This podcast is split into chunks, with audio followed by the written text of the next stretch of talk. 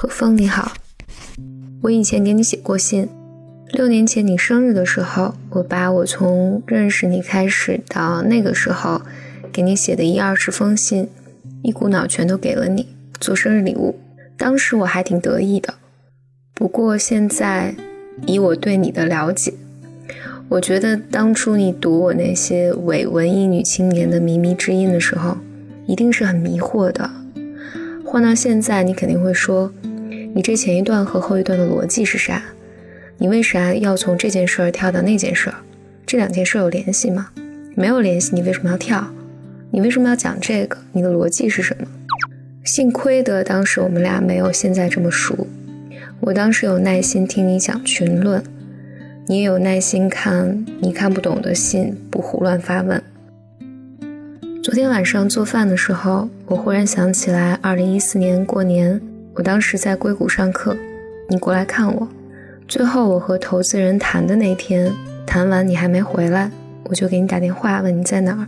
你说你正在路上开车。我一听你在开车，我就说那等你回来再说，就把电话挂了。其实那天和投资人谈的结果非常好，我们拿到了简单心理的第一笔投资。你后来见我说途中接到我的电话，我又没提结果，你以为是没谈成。就也没敢问，一路上就在想怎么回来安慰我。不知道为啥，你说你一路上在想怎么回来安慰我这句话，这几年来我时不时都会想起他。我觉得可能是我长大的过程里面，其实很少有机会感觉自己做的不好也没关系。我多少一直是在一个紧绷的状态里面，总是害怕自己这个没做对，那个没做好。但是那个时候，那个时刻，你让我觉得，哎呀，做的好不好都没那么重要，就是觉得有依靠吧。我生活中后来有许多重大的决定，都是在你的支持和鼓励下去做的。辞职啊，创业啊，减肥啊，对，减肥对我也是个大事儿。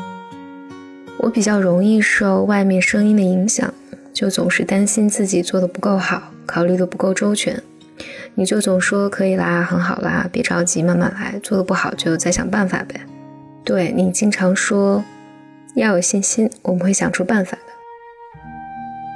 我认识你这几年来，你为乌龟哭过好几次。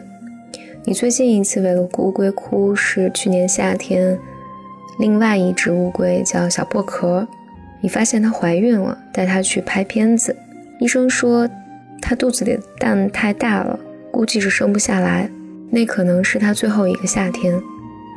你当时在宠物医院的走廊上，真的是哭成狗。我记得那个夏天，小破壳在家，什么时候看它，它都是在用力的生，生累了就趴在沙子上半闭眼睛休息。你特别心疼，想了各种办法，喂他吃药啊，照紫外线啊，给他换环境啊，换沙子呀。多数时候，你就在他旁边看着他。我觉得你当时做的最疯狂的一个事儿是，你说这是小破壳最后一个夏天了呀，一定要带他去体验体验生活。我们当时想了好多地方，去公园害怕他跑了，野外怕不安全。最后咱俩周末的时候带着他去办公室小区的池塘里面，终于晒了晒太阳，游了游泳。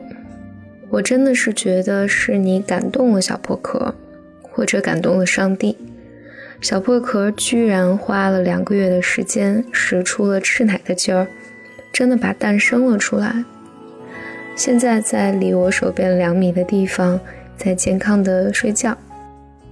我以前总是特别着急寻找答案，一听到说我们会有办法的，我就觉得等不及。但是这几年我们一起创业。从一开始我就知道这事儿艰难，尤其是心理咨询这个行业，在国内做起来必然像盲人走夜路，所有的事情都要从头摸索，从无到有。